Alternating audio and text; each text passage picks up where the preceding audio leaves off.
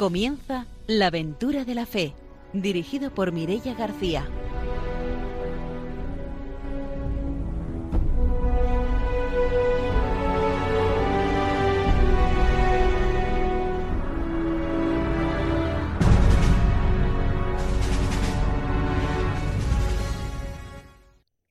Muy buenas noches, bienvenidos a la aventura de la fe. Estamos en Radio María. Esta noche está con nosotros, como siempre, el Padre Arturo García. Buenas noches. Muy buenas noches a todos los radiantes. Aquí estamos para animar la misión, que es bueno algo estupendo, ¿no? Que nos hace ser por lo más humanos posibles, porque nadie más que Dios sabe hacernos ahí llegar a, a la plenitud de lo que es la persona humana. También está con nosotros Ramiro Fauli. Buenas noches. Eh, buenas noches y hoy voy a mandar un saludo a Callosa del Segura porque allí tenemos un compañero de Ocasa que está prestando sus servicios en Santiago de los Caballeros, en República Dominicana. Le mando con mucho cariño un beso para Magdalena, la mamá de Carlos, que estará escuchando este programa.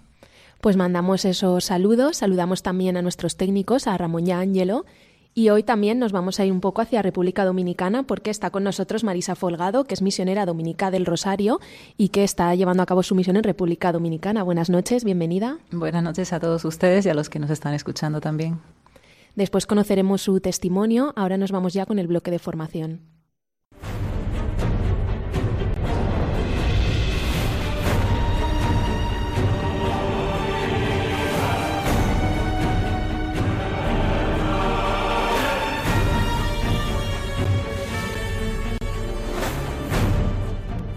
El padre Arturo García nos trae la formación misionera.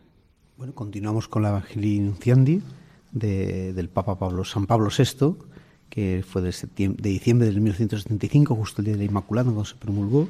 Y comenzamos, bueno, pues el primer capítulo, ya hemos visto la introducción en estos dos últimos programas, y el primer capítulo nos habla del Cristo evangelizador a la Iglesia evangelizadora decir, la misión que Cristo empezó, pues como le deja Jesús, le encargo a la iglesia de continuarla, y ahí estamos. Y el primer epígrafe es testimonio y misión de Jesús. El testimonio que el Señor da de sí mismo y que San Lucas ha recogido en su Evangelio, es preciso que anuncie también el reino de Dios en otras ciudades, tiene sin duda un gran alcance, ya que define en una sola frase toda la misión de Jesús, porque para esto he sido enviado. Estas palabras alcanzan todo su significado cuando se las considera a la luz de los versículos anteriores, en los que Cristo se aplica a sí mismo las palabras del profeta Isaías. El Espíritu del Señor está sobre mí, porque me ungió para evangelizar a los pobres. Proclamar de ciudad en ciudad, sobre todo a los más pobres, con frecuencia los más dispuestos, el gozoso anuncio del cumplimiento de las promesas y de la alianza propuestas por Dios. Tal es la misión para la que Jesús se declara enviado por el Padre. Todos los aspectos de su misterio, la misma encarnación, los milagros, las enseñanzas, la convocación de sus discípulos, el envío de los doce, la cruz, la resurrección, la continuidad de su presencia en medio de los suyos, forman parte de su actividad evangelizadora. Durante el sínodo, los obispos han recordado con frecuencia esta verdad. Jesús mismo, Evangelio de Dios, ha sido el primero y el más grande evangelizador. Lo ha sido hasta el final, hasta la perfección, hasta el sacrificio de su existencia terrena. Evangelizar. ¿Qué significado ha tenido esta palabra para Cristo? Ciertamente, no es fácil expresar en una síntesis completa el sentido, el contenido, las formas de evangelización tal como Jesús lo concibió y lo puso en práctica. Por otra parte, esta síntesis nunca podrá ser concluida, bástenos aquí recordar algunos aspectos esenciales. El anuncio del reino de Dios. Cristo, en cuanto evangelizador, anuncia ante todo un reino, el reino de Dios, tan importante que en relación a él todo se convierte en lo demás, que es dado por añadidura. Solamente el reino es pues absoluto y todo el resto es relativo. El Señor se complacerá en describir de muy diversas maneras la dicha de pertenecer a ese reino, una dicha paradójica, hecha de cosas que el mundo rechaza, las exigencias del reino y su carta magna, los heraldos del reino, los misterios del mismo, sus hijos, la vigilancia y fidelidad, requeridas a quien espera su llegada definitiva. Y bueno, continuaríamos, pero no podemos estar solo leyendo la, Evangelio Nunciandi, ¿no? Pero ya vemos que efectivamente todo el Evangelio está lleno de, de la necesidad de la misión, Eh, y como, bueno, pues no sé, quizá nos acostumbramos a escucharlo mucho y obedecerlo menos, ¿no? Y tendríamos, bueno, pues que tener más en cuenta esta necesidad, ¿no? del Evangelio de ser anunciado a todo el mundo. Y ese anuncio del reino que ya se tiene que hacer presente con nuestro testimonio y nuestra entrega aquí, ¿no? Es, ir haciendo el evangelio, se va construyendo el, el, reino, ¿no? Esa semilla del evangelio, como aquí ya vamos construyendo lo que tiene que ser verdaderamente esa fraternidad, esa solidaridad, esa entrega y esa comunión entre todos para llegar, digamos, a la casa del Padre. Claro, de alguna manera el fruto de, esa perfecta evangelización que hizo Jesucristo nuestro Señor, el perfecto evangelizador hasta la vida y eso da un fruto y eso está actuando en el mundo y nosotros tenemos que ser los que, digamos, demos aire a ese fuego ¿no? para que pegue fuerte. Pues hasta aquí nuestra formación de hoy. Nos vamos con las noticias misioneras.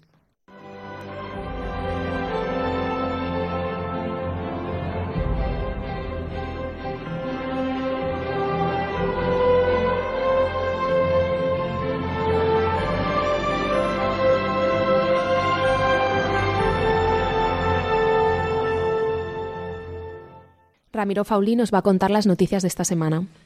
Bien, la primera noticia que voy a dar es sobre el viaje del Papa a Marruecos, una oportunidad para el diálogo eh, ha aceptado la invitación del rey Mohamed y en estos días está visitando también los Emiratos Árabes Unidos. Esto es, digamos, la antesala de lo que tiene que ser la preparación del diálogo interreligioso y entendimiento mutuo entre los fieles de ambas religiones con motivo del centenario del encuentro histórico que tuvo San Francisco de Asís con el sultán al-Malik Kamil. Así pues, el Papa nos está invitando a que nos abramos a ese diálogo entre otras religiones y no los veamos como enemigos, sino como hermanos. Y la otra noticia es que ya está publicada la guía para el mes misionero extraordinario de octubre. Esta eh, guía del mes extraordinario se puede conseguir a través de la página web abierta por el Vaticano para esta celebración. Y el tema es Bautizados y enviados a la Iglesia de Cristo en misión en el mundo. Es un texto elaborado por iniciativa de la Congregación para la Evangelización de los Pueblos y las obras misionales pontificias que contiene aportes de todo el mundo y se dirige a los cristianos de todo el mundo. Un texto hecho posible gracias a la intervención de las direcciones nacionales de obras misionales pontificias presentes en distintos países. Los que quieran acceder a esta guía la pueden acceder gratuitamente a través de la página web.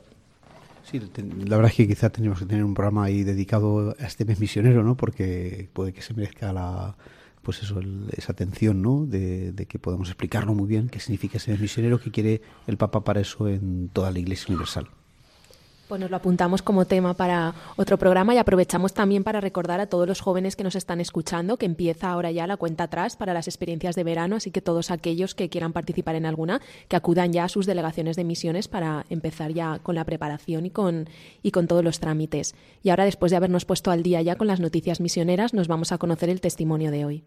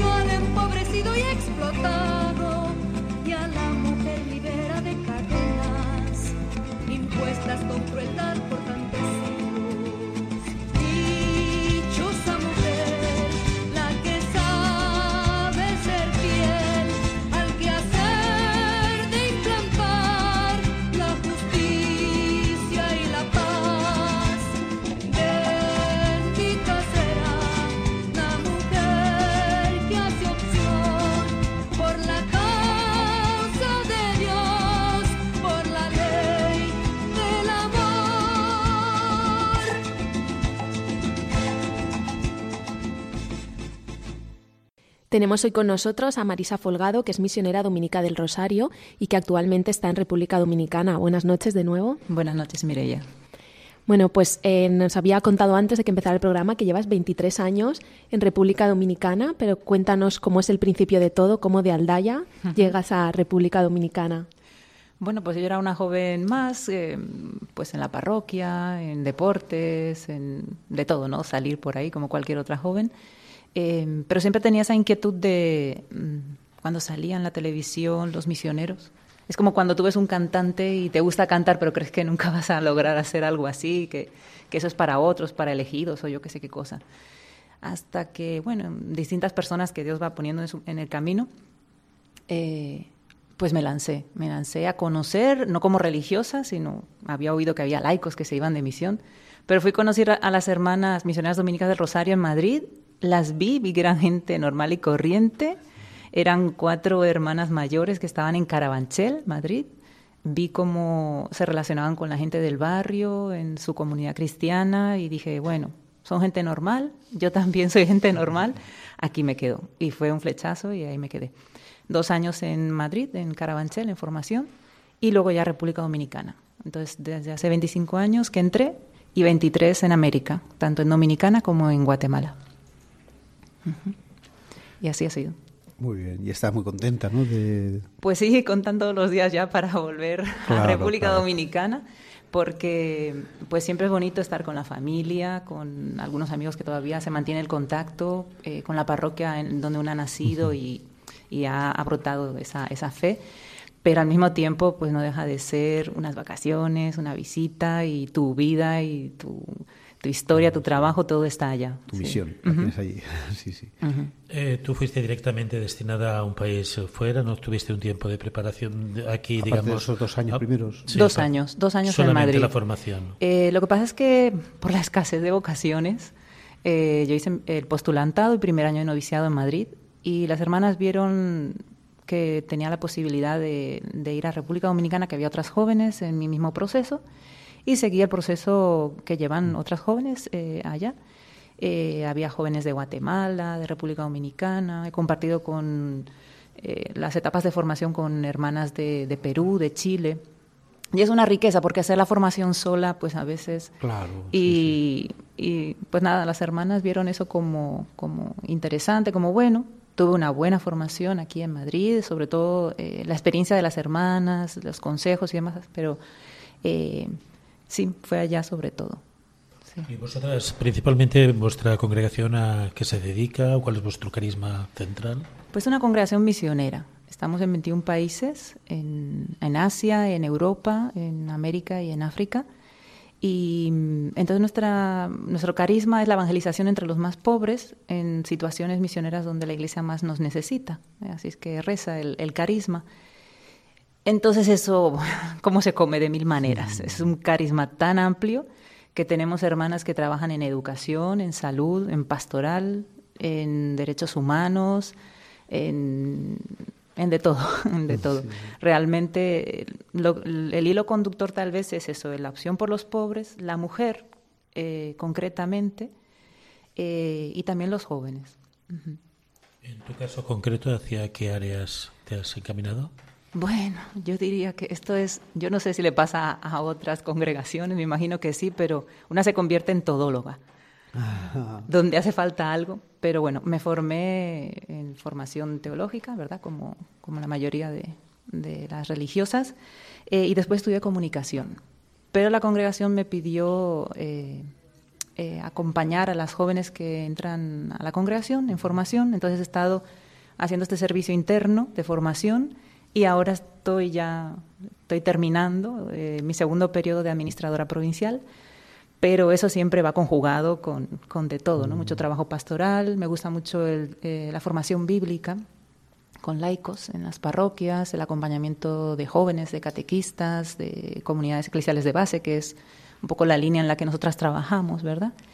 Eh, y después también es una pastoral que está muy ligada a lo social. O sea, no es, no es que una lo busque, es que eso te busca a ti, ¿no? Eh, tú trabajas con la gente en los barrios, eh, como les digo, especialmente con los más empobrecidos.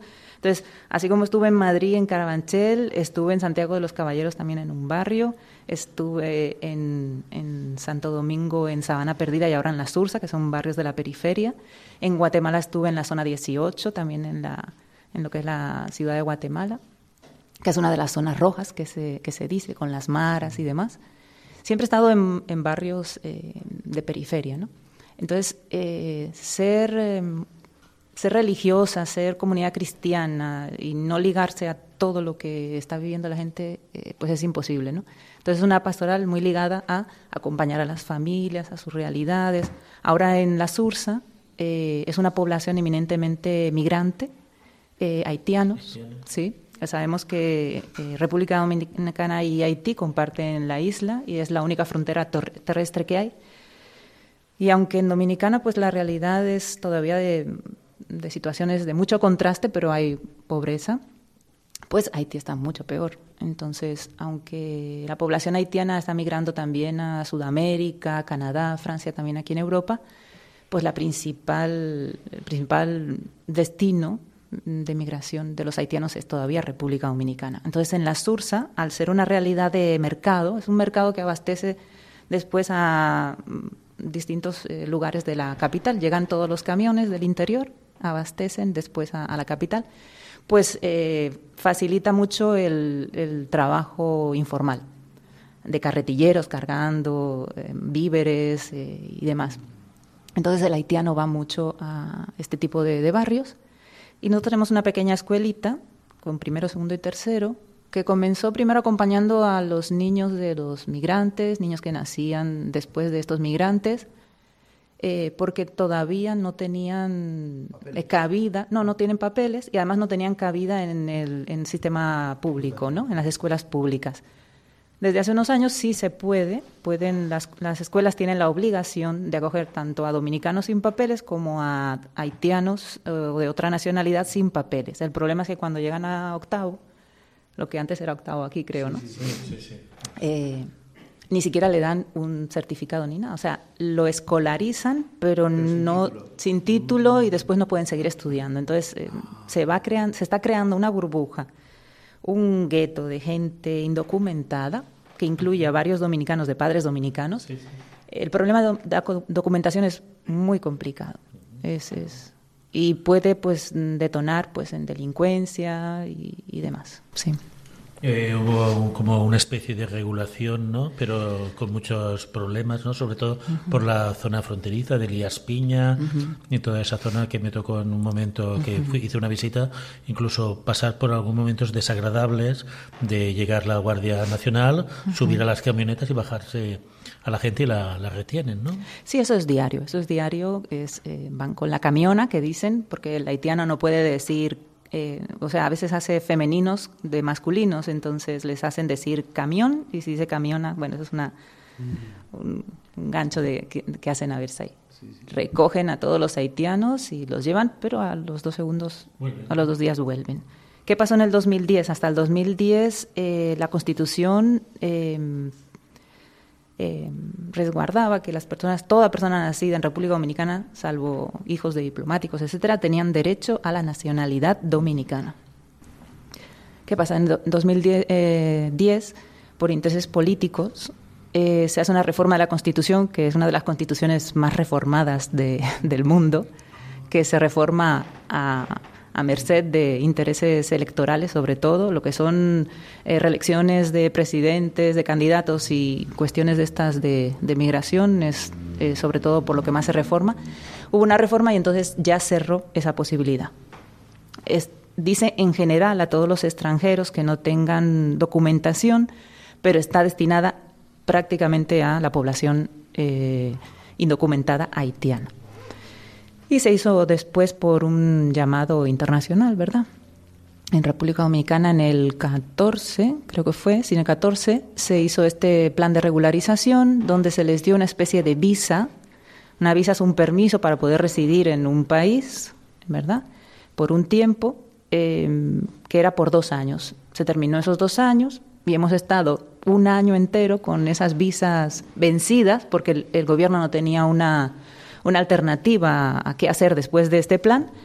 Y, ahora hicieron otro plan que era para eh, renovar la visa o cambiar de estatus migratorio, es decir, recibir una residencia temporal, como yo que soy española, tengo mi residencia, primero fue temporal, luego permanente, eh, y a, los haitianos, ya por dificultad de idioma o por eh, no conocer de sus derechos, a muchos simplemente se les renovó esa visa, pero no se les daba pie a cambiar de estatus migratorio para poder estar más estables y, y poder tener su cédula, personas que puedan tener su trabajo, que puedan acceder a un trabajo también del gobierno, etcétera, etcétera.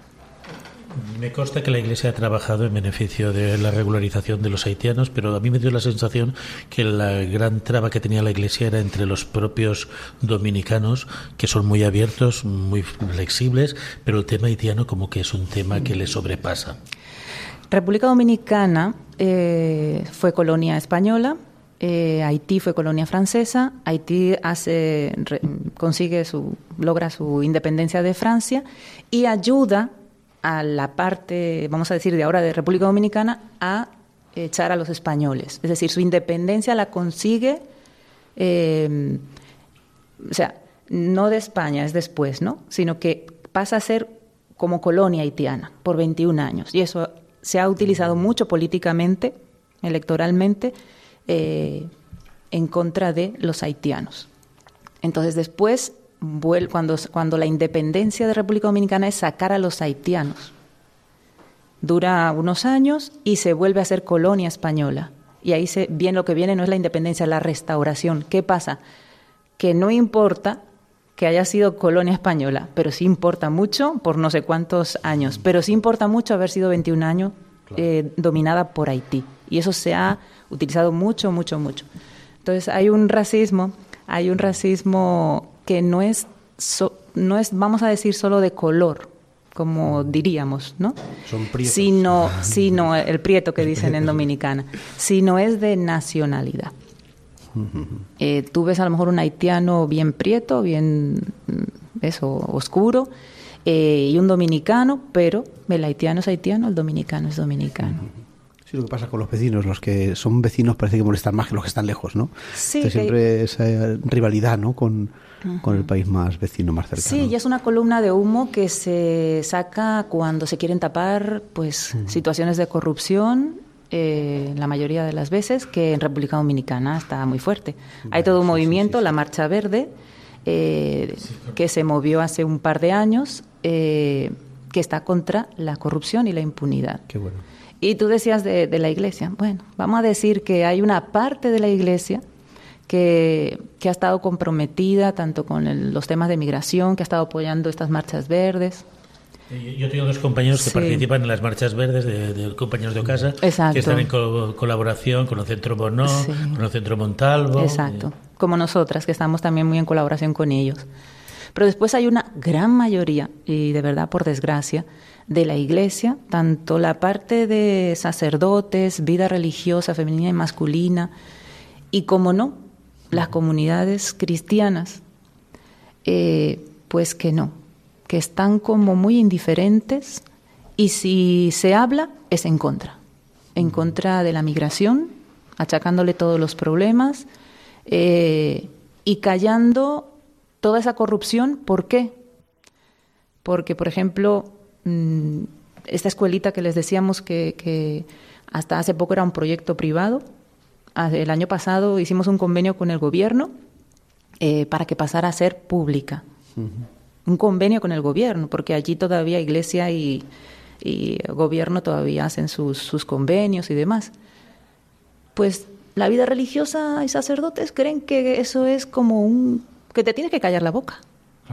Y no es así, porque tú haces un convenio y tú te beneficias y yo me beneficio.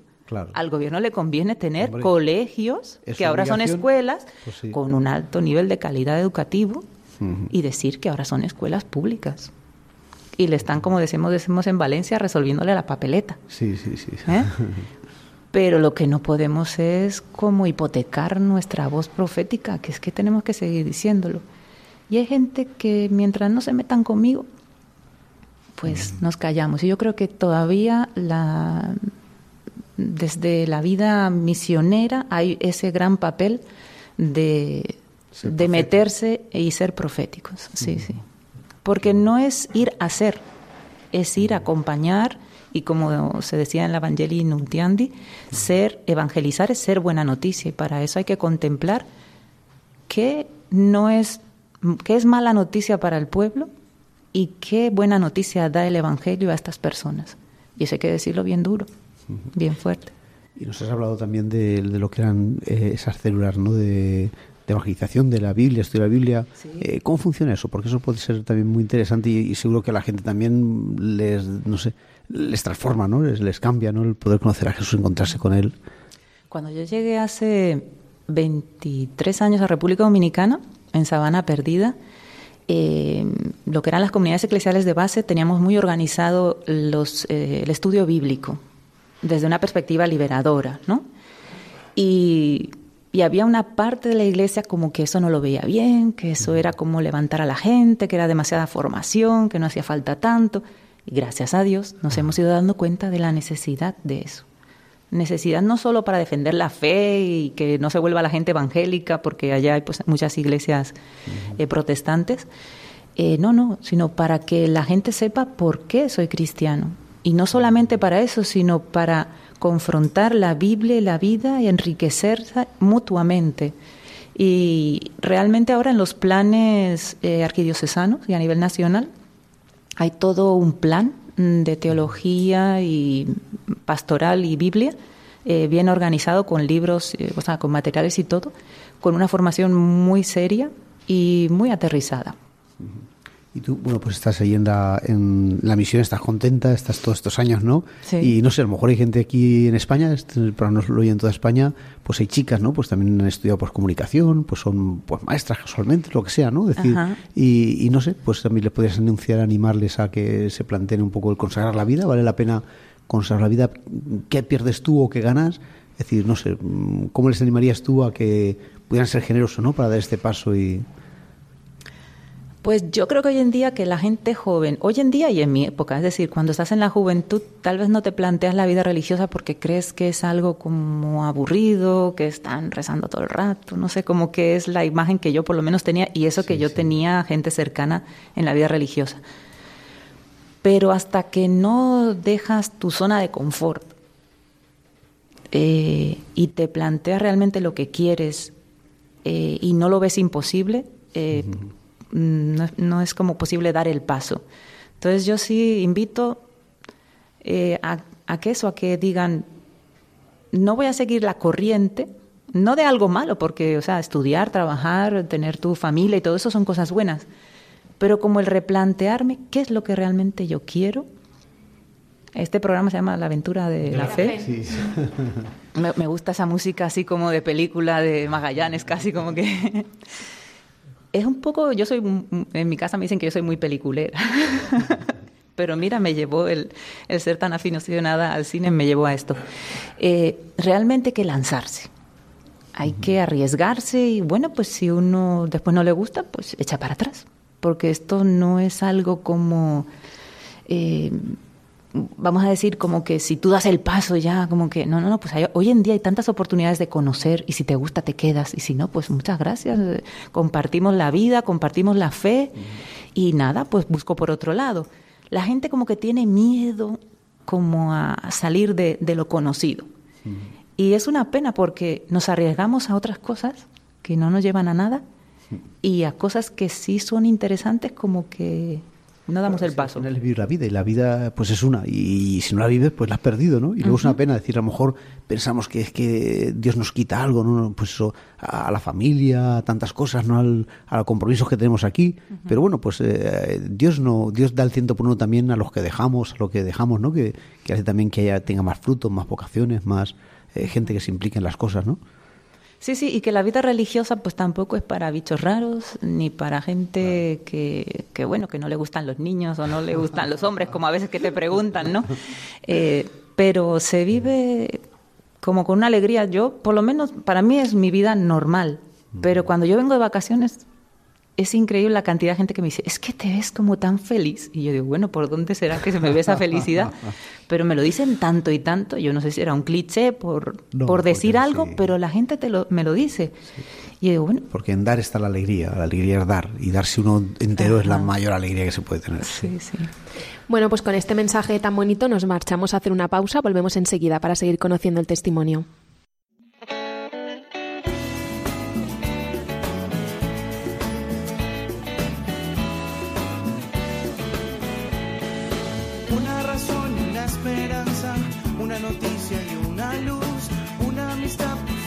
sincera, ese es Jesús. Una ilusión de sernos hermanos y un perdón desde la cruz. Todo el amor del Dios más humano, ese es Jesús. Ese es Jesús, ese es Jesús. Ese es Jesús, ese es Jesús.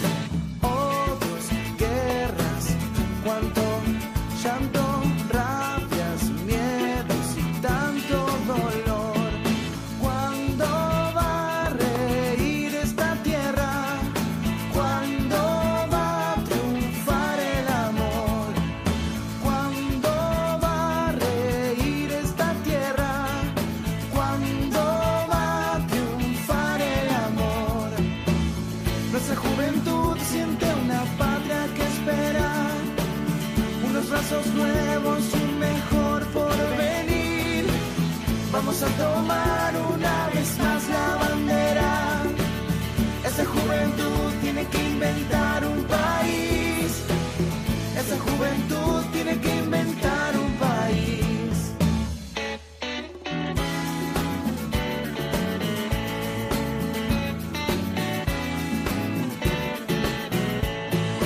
Libres de errores y de torturas, irradiante como luz ataduras. Ese es Jesús.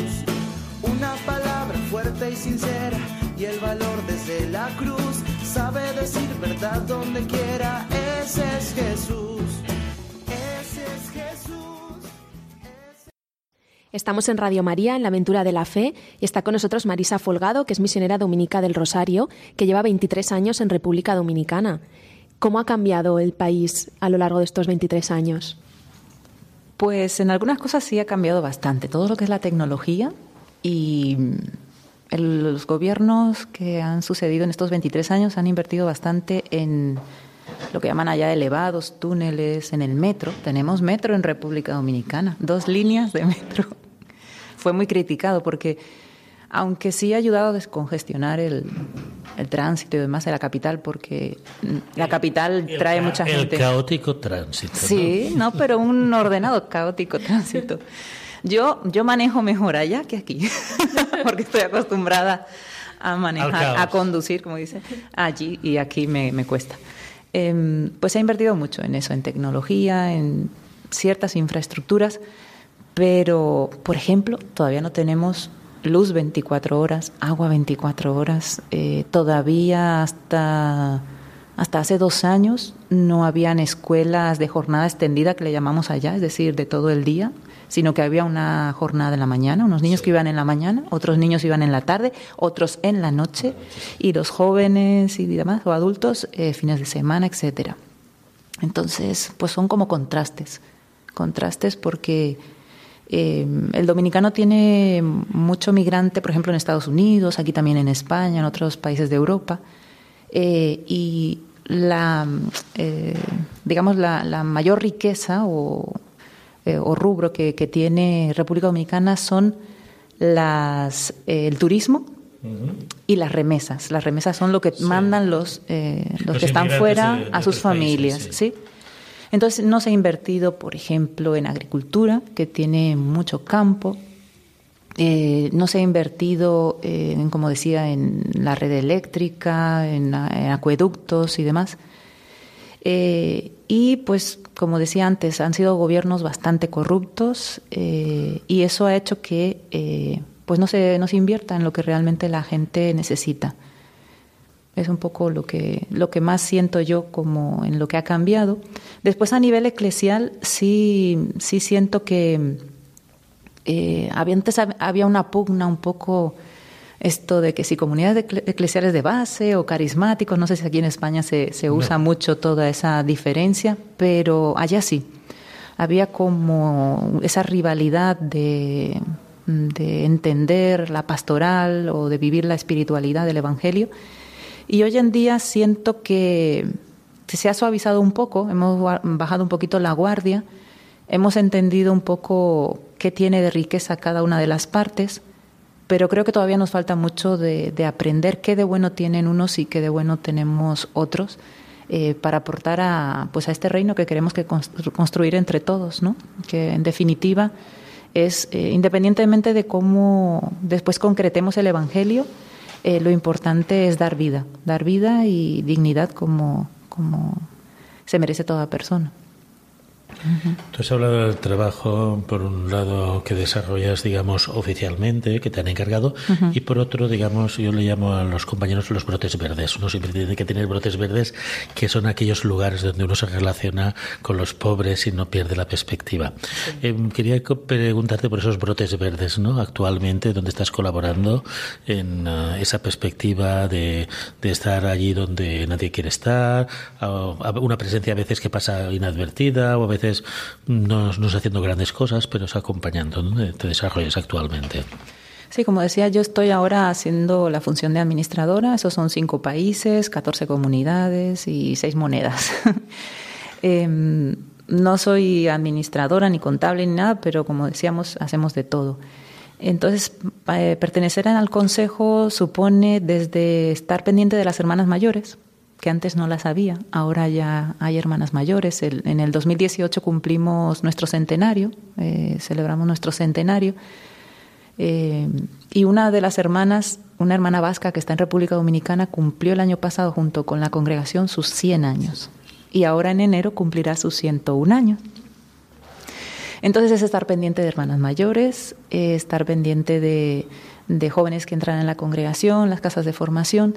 Y en el barrio como yo no estoy en una casa provincial por en sí mismo, estoy en un barrio. En la Sursa, pues una hace de todo, porque es una casa pequeñita, rentada, desde cocinar y limpiar la casa, porque somos tres y ahora vamos a ser dos este año, porque la cosa va para abajo, para abajo, eh, hasta pues acompañar, como decimos en la parroquia, a los jóvenes, a catequistas, la formación bíblica, dar un retiro, dar una charla eh, ir a una marcha verde.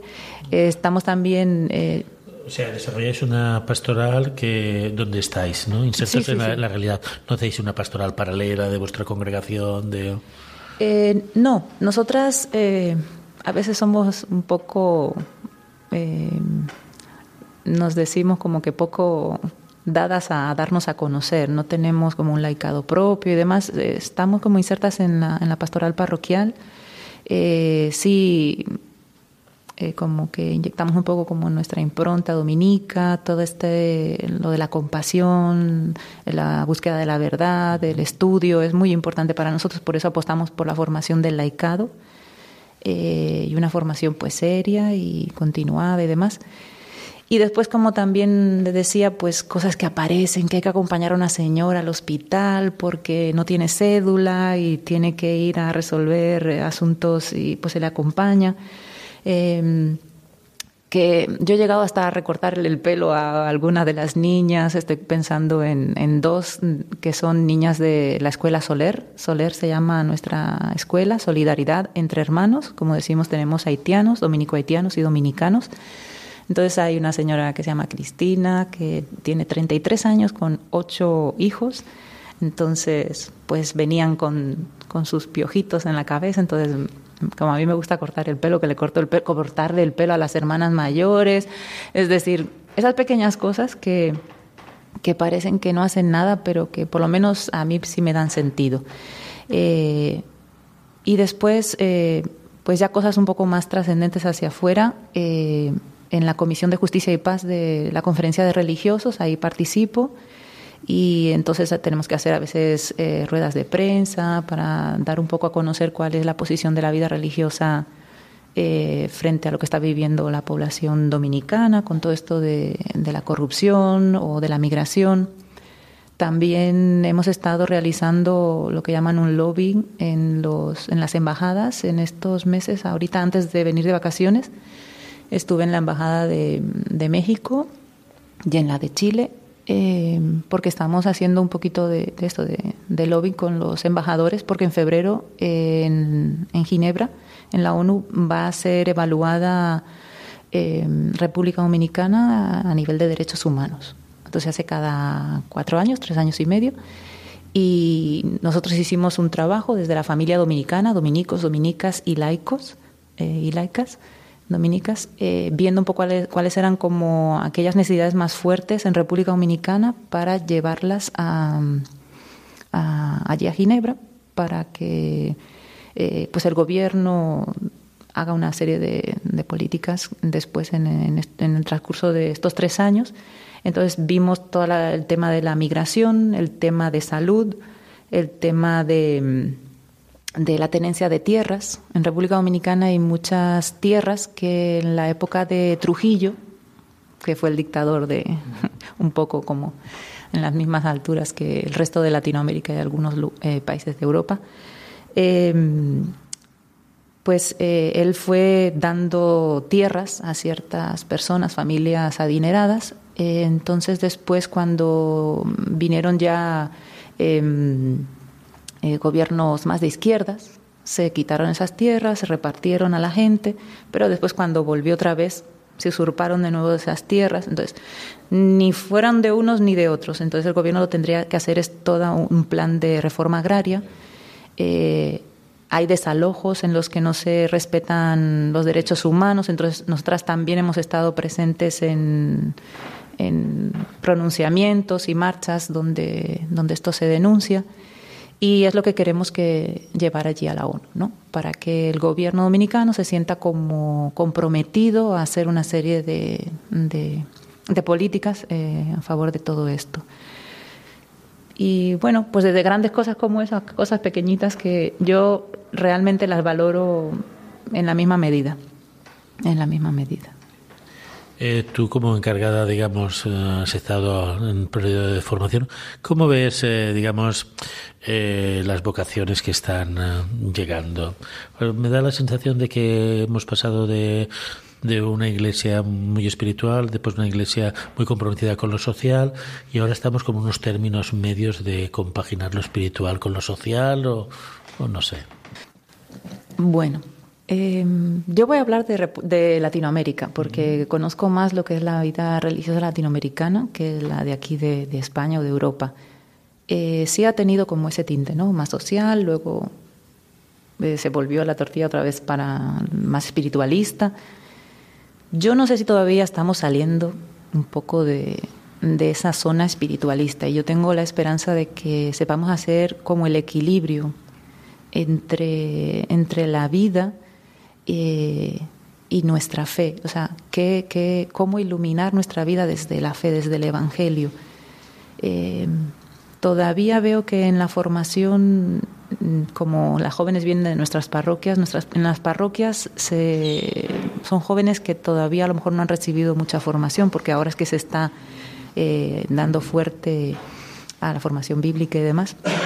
Entonces sí son, por ejemplo, allí eh, se dedica mucho, eh, muchas actividades eh, en masa, por ejemplo, Corpus Christi, en la Marcha Mariana, que está muy bien, pero si con la misma intensidad se fuera a una marcha verde o, se trabajara con migrantes o con, o con barrios, no sé, como que yo siento que que sí, que la balanza todavía está muy decantada a, vivir la fe como muy acomodada, eh, muy de Dios y yo y mis necesidades. Eh, y creo que, que, la palabra siempre nos dice, mm, ¿y dónde está tu hermano? ¿no? Nos interpela constantemente, eh, ¿dónde está tu hermano? ¿La influencia de las sectas evangélicas en República Dominicana se ve fuertemente o, la presencia de la Iglesia Católica es... Nosotros preferimos decir denominaciones cristianas porque ya a nivel ecuménico, pues, bueno, una cosa es el ecumenismo y otra el diálogo con otras religiones y demás. Pero sí hay muchas eh, iglesias eh, evangélicas, le dicen allá. Aquí Sí, creo, no sé eh, si son iglesias evangelistas o Sí, evangelistas protestantes. llaman aquí. Sí. Bueno, están las grandes iglesias bautistas, eh, luteranas, eh, pero también hay ahora muchas pentecostales. sí. Que en un mismo barrio puede haber cinco denominaciones distintas. Sí, sí, sí, sí, sí, sí, sí. Y pues son muy dadas a, o sea, no es vengan a mí, sino van a ti y hacen eh, grandes campañas en la calle. En República Dominicana se vive todo en la calle, no se vive en los templos, se vive en la calle. Eh, los bares y demás no es encerraditos en un bar, no, no, es en la calle. Eh, Hay un peque- lo llaman colmados y ahí sirven bebida y la gente saca sus, sus grandes altavoces, que allá dicen bocinas, y allí toman, comparten y demás. Pues las iglesias lo mismo. Y las iglesias evangélicas pues tienen mucha, mucha fuerza en la calle, mucha fuerza en la calle.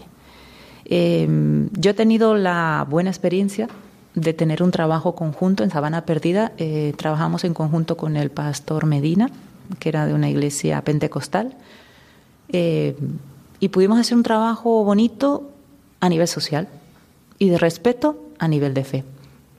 Y fue muy bonito porque nos unió eh, la lucha por la luz, por las calles asfaltadas, porque no hubiera eh, el sonido más alto de lo debido o hasta muy tarde, la seguridad, nos unió todo eso. Eh, nos unimos en un grupo que se llamaba EGA, que era el equipo de gestión ambiental. Íbamos a la radio, íbamos a la televisión, hacíamos marchas, hicimos una gran marcha contra la violencia, católicos y evangélicos, eso fue bonito. Y es bonito porque después ibas, eh, ibas por la calle y te saludaban los diáconos de su iglesia, que le llaman así, y demás. Nosotros teníamos, eh, bueno, tenemos en Sabana Perdida niños becados en la parroquia, que la mayoría son evangélicos. Eh, y como eran la mayoría evangélicos, pues le propuse un día al pastor Medina que porque como teníamos formación una vez al mes, no iba a, a darnos una charla sobre la importancia de la fe en la familia. Y yo como ya lo tenía medidito, eh, pues sabía que iba a ser un buen trabajo. Y fue bonito porque cuando él vio que yo di ese paso, y él dio pues una charla muy buena con los padres, la importancia de los valores cristianos, la unidad de la familia, muy bonito todo. Pues cuando yo di ese paso, me sorprendió pidiéndome que fuera a hablarle a los jóvenes sobre sexualidad. Y le digo, "Ma- Medina, pero ¿cómo le pide usted a una religiosa célibe que le hable a los jóvenes de sexualidad? Eh, pero nada, fue bonito, fuimos allá. Eso sí, los diáconos adultos estaban atrás para chequear bien qué es lo que yo iba a decir. Pregunté un poco cuál era su posición como iglesia frente a la sexualidad para tampoco eh, pues decir un disparate, ¿no? sino dentro de mis, mis creencias y mi posición, pues también respetar eso. Y desde entonces fue un amor mutuo entre las dos iglesias, la de ellos y la nuestra. Pero esa fue una bonita experiencia. Ahora, hemos tenido experiencias de todo tipo, pero ha sido buena experiencia así con, con esta iglesia. ¿Y qué diferencias ves que hay entre la manera de vivir la fe entre los dominicanos y los españoles? Bueno, eh, el dominicano que vive su fe lo grita a los cuatro vientos, pero porque es un pueblo así, es un pueblo hacia afuera, extrovertido. En Valencia somos muy extrovertidos, por eso yo caí muy bien allá en Dominicana, porque dicen que, perdón, que, que caí muy bien por eso, porque soy muy hacia afuera y demás. Pero la vivencia de la fe todavía en España se vive muy privada o muy comunitaria pero no, no se da como muy a conocer.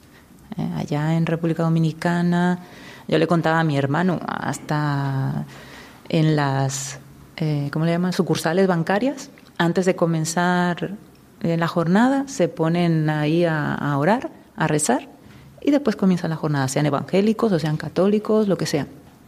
Entonces está todo como muy, muy metido. Eh, y pues en, muchas, muchas parroquias sí se tiene como ese compromiso, que yo entiendo que aquí también hay, hay parroquias que tienen un compromiso fuerte, no solo en Cáritas, sino en otro tipo de, de, de actividades que se hacen desde las parroquias hacia los demás, de compromiso. Eh, yo creo que es más como esa manera extrovertida. Yo estos días estaba en misa y cuando suenan los, los cantos se me mueve el cuerpo, se me mueve el pie. Allá es que es normal, aquí pues estamos diferente, pero yo creo que más cultural que, que otra cosa, sí. Pues llegamos ya al final del programa. Muchas gracias, Marisa, por haber compartido con nosotros tu testimonio.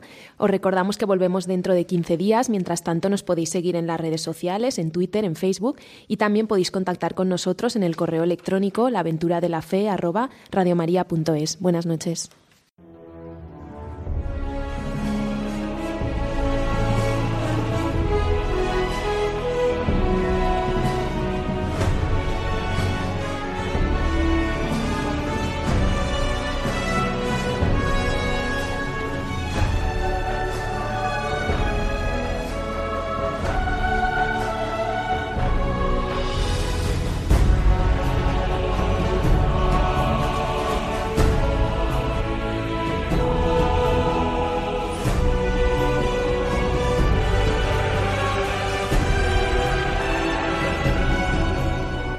Han escuchado en Radio María La aventura de la fe, dirigido por Mirella García.